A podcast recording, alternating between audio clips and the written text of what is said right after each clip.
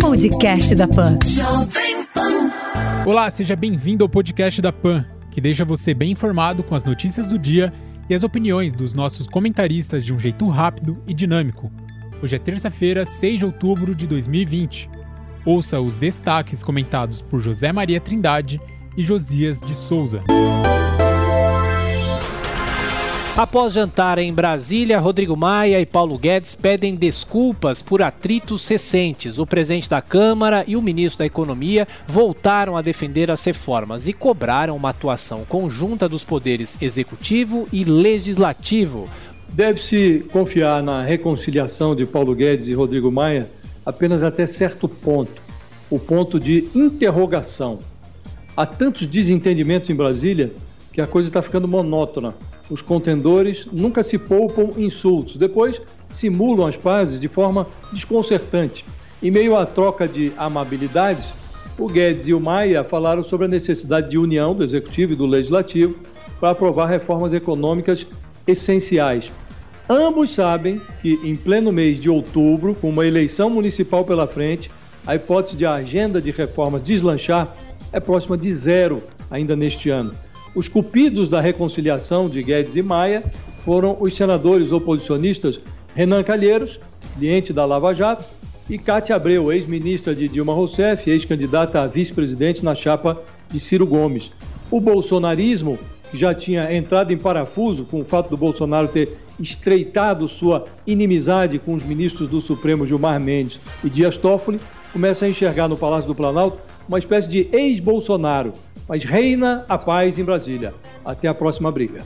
Olha, este é um relacionamento de aparências e, naturalmente, de interesses, né? O presidente da Câmara elegeu o ministro Paulo Guedes como seu interlocutor no governo.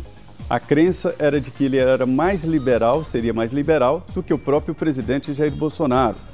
Só que, num determinado momento, o presidente Jair Bolsonaro determinou que a política seria tratada pelo ministro-chefe da Casa Civil. E está sendo assim. O general Luiz Eduardo Ramos impediu que todo o grupo de ministros conversasse politicamente no Congresso Nacional. E aí entrou Guedes. O presidente da Câmara se sentiu desprestigiado quando Guedes proibiu secretários e funcionários do ministério a conversarem com políticos. Esta união tem que ser formal, institucional, em governo não existe esse tipo de amiguinho, não é assim. Agora é o seguinte: essas divergências são perigosas quando são internas, divergências dentro do governo. Aí prejudica muito. Donald Trump recebe alta, tira a máscara ao chegar na Casa Branca e pede que as pessoas não temam a Covid-19. Médico explicou que o presidente não está fora de perigo, vai continuar o tratamento na residência oficial e será acompanhado 24 horas por dia. Joe Biden diz que Donald Trump deveria dar um exemplo sobre o uso correto das máscaras. Após o republicano deixar o hospital, o candidato democrata afirmou que o presidente deve ensinar aos americanos que as máscaras salvam vidas. E no Brasil, o total de mortes por Covid-19 passa de 146 mil. Segundo o Ministério da Saúde, são 4 milhões 927 mil casos da doença, com 4 milhões 295 mil pacientes recuperados. Governo mira em corte de gastos para bancar o renda cidadã. A nova ideia em discussão é cortar os supersalários que ultrapassam o teto constitucional, o que poderia abrir espaço de até 15 bilhões de reais no orçamento. É, todo presidente da República é, todo presidente da República sonha em, em fazer um grande programa social. Distribuir dinheiro é bom demais. Não pense que o presidente Jair Bolsonaro não queria estender esse salário emergencial para todo o seu governo e em 600 reais. Só que é o seguinte, tem que pagar, né? Tem que encontrar dinheiro e não é pouco não. O cálculo seria aí de algo em, em torno de 100 bilhões de reais. Para se ter uma ideia, os deputados e senadores se pegam no Congresso Nacional para mudar 90 bilhões de reais. Então é isso, a dificuldade de encontrar uma origem para pagar esse grande programa social que os políticos exigem, viu? O presidente Jair Bolsonaro disse que se contentaria com Bolsa Família turbinado.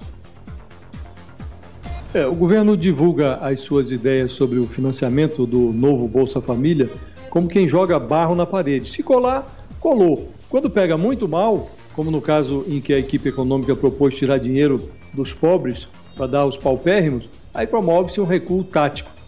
A ideia da segunda-feira era modificar o imposto de renda, retirando da classe média a possibilidade de abater algo como 25 bilhões de reais. A ideia dessa terça-feira é cortar os super, os super salários que estão sendo pagos acima do teto de 39,2 mil reais por mês. Esses salários não deviam nem estar sendo pagos. A economia seria de 15 bilhões. A semana está só começando, então há muito tempo ainda para o surgimento de outras ideias. Quem não quiser fazer papel de bobo deve notar o seguinte: um governo que tem tantas ideias ainda não tem nenhuma ideia capaz de ficar em pé. O primeiro passo é que o presidente Bolsonaro assuma a responsabilidade de definir de onde vai vir o dinheiro para esse novo programa social. A responsabilidade é do presidente. Em São Paulo, Jair Bolsonaro diz que a próxima indicação ao STF será de um pastor evangélico. Durante um culto na zona leste da capital paulista, o presidente defendeu Cássio Nunes Marques e disse que as críticas ao nome do futuro ministro foram precipitadas. É o presidente. Desculpa, José, pode.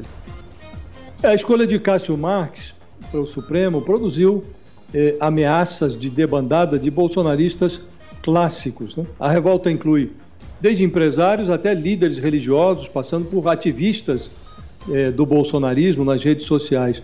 Ao renovar a promessa de que vai indicar um pastor para a segunda vaga, que vai ser aberta no ano que vem, com a aposentadoria do ministro Marco Aurélio, o Bolsonaro tenta estancar parte dessa sangria no, entre, que, que se verifica entre os seus apoiadores. Nesse nicho evangélico, o presidente conseguiu já produzir pelo menos um racha, num contraponto ao pastor Silas Malafaia, que está mais revoltado com a escolha do presidente, a Igreja Universal, do bispo Edir Macedo, já declarou apoio ao Cássio Marques. Nas próximas semanas vai se descobrir qual, qual é o tamanho do estrago produzido na base do bolsonarismo. É, o presidente Bolsonaro passou o recibo, não está reagindo bem a essas críticas internas, é que chegam diretamente a ele são as pessoas que estão nas mídias dele, que são inscritos na, nos seus portais, e isso está realmente atingindo o presidente. E ele quase que pede desculpas por indicar um integrante do Supremo Tribunal Federal, que até o indicado ficou assustado quando ele descobriu que estava sendo indicado pelo Supremo. O sonho era ir para o STJ. Então, isso surpreendeu, dividiu sim, a primeira vez que se divide o núcleo de apoio do presidente Jair Bolsonaro e o presidente está reagindo mal é, com essas críticas internas e de seguidores dele. Mas não há debandada, porque esse grupo não tem realmente para onde ir. O Pix tem mais de 3 milhões e 500 mil chaves cadastradas no primeiro dia. Clientes de bancos poderão usar CPF ou e-mail, por exemplo, para agilizar a identificação na nova modalidade de transferência de recursos. Relatórios de grandes bancos alertam para riscos envolvendo o crescimento descontrolado da dívida pública no Brasil. Instituições demonstram preocupação com o descontrole nas contas públicas e temem até mesmo desrespeito ao chamado teto de gastos em 2021. Tite só terá a seleção brasileira completa hoje em Teresópolis. Nessa segunda-feira, o técnico começou a conduzir as atividades com os atletas que vão participar dos dois primeiros jogos das eliminatórias da Copa de 2022. STJD julga hoje a jogadora de vôlei de praia Carol Solberg, que gritou fora Bolsonaro após torneio da modalidade. Por causa da manifestação política, a atleta está sujeita a punições como pagamento de multa e suspensão. Empresas driblam a lei eleitoral e continuam fazendo disparos em massa por meio de aplicativos de mensagens. Candidatos a vereador denunciam que pelo menos cinco companhias estão oferecendo serviço que foi proibido no ano passado pelo TSE. Antes do início da campanha de 2018, o Tribunal Superior Eleitoral trombeteou a notícia de que não toleraria o uso das redes sociais para difusão de informações falsas sobre candidatos. O presidente do tribunal na época, ministro Luiz Fux, que hoje preside o Supremo, chegou a dizer que seriam expurgados do processo eleitoral os candidatos que jogassem sujo na internet. O que se verificou na campanha passada é que os visores dos celulares foram transformados em casas da mãe Joana. E a reiteração desse fenômeno agora, na eleição de 2020, revela a existência de um fake TSE. É um tribunal que não consegue transformar ameaças em punições. É uma eleição que será basicamente levada através das mídias sociais. Não haverá grandes comícios, né, como nas eleições anteriores. As pessoas estão desconfiadas. Existem legislações municipais estaduais que proíbem grandes concentrações, então será um meio muito importante. Eu queria dizer que a Justiça Eleitoral discrimina os veículos de comunicação eletrônicos, como TV e rádio. Nós estamos censurados. Nós estamos censurados. Nós não podemos falar de candidatos, de prefeitos, até é, é, matérias que possam revelar detalhes podem ser consideradas como ataques a candidatos e a internet corria solta. É preciso mesmo um controle, não um controle de censura. Eu defendo uma responsabilização. É preciso a comunicação, a Constituição diz que é vedada a possibilidade de não ter responsável por qualquer tipo de comunicação. Então, a liberdade de expressão pressupõe a responsabilização. A aposta de candidatos em tempos de pandemia, a propaganda eleitoral em rádio e TV começa na próxima sexta-feira, dia 9 de outubro. Neste ano, serão dois blocos diários de 10 minutos, com uma série de inserções durante a programação de cada emissora. Essa coisa antiga, chamada horário eleitoral, a eleição do presidente Jair Bolsonaro já demonstrou, primeiro, que é possível ter um candidato longe de partido político, ou seja, um candidato avulso. E por outro lado é que o candidato não precisa necessariamente desse antigo, desse, dessa coisa esquisita chamada horário eleitoral. Nós estamos num novo mundo de comunicação e é preciso liberar todo tipo de publicação e de matéria e cobrar a responsabilização. Ainda sem uma vacina para a Covid-19, o ensino remoto pode continuar no Brasil até o fim de 2021. Hoje, o Conselho Nacional de Educação vota uma resolução que permite prolongar as aulas à distância e recomenda que não haja reprovação de alunos nesse ano. A serventia dessa resolução do Conselho Nacional de Educação sobre a eventualidade de estender as aulas à distância até o final de 2021 depende naturalmente da evolução da pandemia, que por sua vez depende do surgimento de vacinas eficazes. Mas a preocupação do Conselho expõe um certo paradoxo do MEC. Dias atrás, o ministro da Educação, Milton Ribeiro, disse numa entrevista que concorda com a tese segundo a qual a pandemia escancarou as desigualdades educacionais no Brasil. Mas ele acha que não tem nada a ver com essa questão. Esse não é um problema do MEC, é um problema do Brasil, não foi criado por nós, disse o ministro. Ele também concordou com a tese de que é, a má distribuição da internet é uma dificuldade real no país. Mas, de novo, diz que não é um problema do MEC, são problemas sociais que eu não tenho como resolver, disse o ministro. É certo que estados e municípios são responsáveis pelas redes públicas de ensino, mas não parece razoável que o ministro da Educação, diante de temas tão relevantes, adote como método de trabalho o hábito de lavar as mãos. Centro de Controle e Prevenção de Doenças dos Estados Unidos alerta que o coronavírus pode ser transmitido pelo ar em determinadas situações. O CDC explicou que esse tipo de contaminação pode ocorrer em locais com ventilação inadequada, em que uma pessoa doente esteja respirando de forma vigorosa. STF julga na próxima quinta-feira o recurso de Jair Bolsonaro para depor por escrito a Polícia Federal. Dessa forma, o relator do caso, o ministro Celso de Mello, poderá participar do julgamento, já que ele se aposenta da corte na semana que vem. É, os bolsonaristas viveram bastante para ver Jair Bolsonaro reivindicando no Supremo um tratamento de Michel Temer. Veja você. O presidente pede isonomia de tratamento. Ele sustenta que se o Temer pôde depor por escrito, quando foi investigado em 2017, ele também deve dispor da mesma prerrogativa. Difícil tirar a razão do presidente nesse, nesse caso. Se o Supremo tratar o atual presidente de forma mais draconiana, ele vai presentear o Bolsonaro com o papel de vítima. O mérito desse processo, ou seja, o conteúdo do processo, está esquecido, que é a interferência, uma denúncia lá do Sérgio Moro saindo do governo, de interferência do presidente nos inquéritos da Polícia Federal porque interferência na Polícia Federal é possível, é legal e é competência do presidente nomear o diretor e superintendentes. Então, esse conteúdo foi esquecido e o debate agora é o constrangimento do presidente. É isso que está em debate. E não é o presidente Jair Bolsonaro.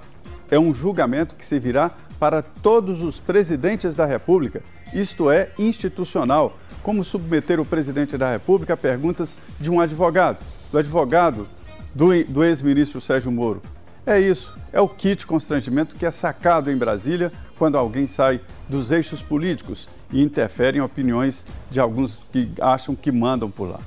Presidente do STF diz que promessas da Constituição, como a erradicação da pobreza e a proteção ao meio ambiente, ainda não foram cumpridas. O ministro Luiz Fux divulgou o vídeo para celebrar os 32 anos da Carta, promulgada em 5 de outubro de 1988. Anvisa fica sem quórum na diretoria para tomar decisões colegiadas em temas como agrotóxicos, remédios e alimentos. Os mandatos interinos de três dos cinco diretores expiraram no sábado e substitutos ainda não foram designados pelo governo. Onda de calor extremo atinge cidades do estado de São Paulo e Mato Grosso do Sul.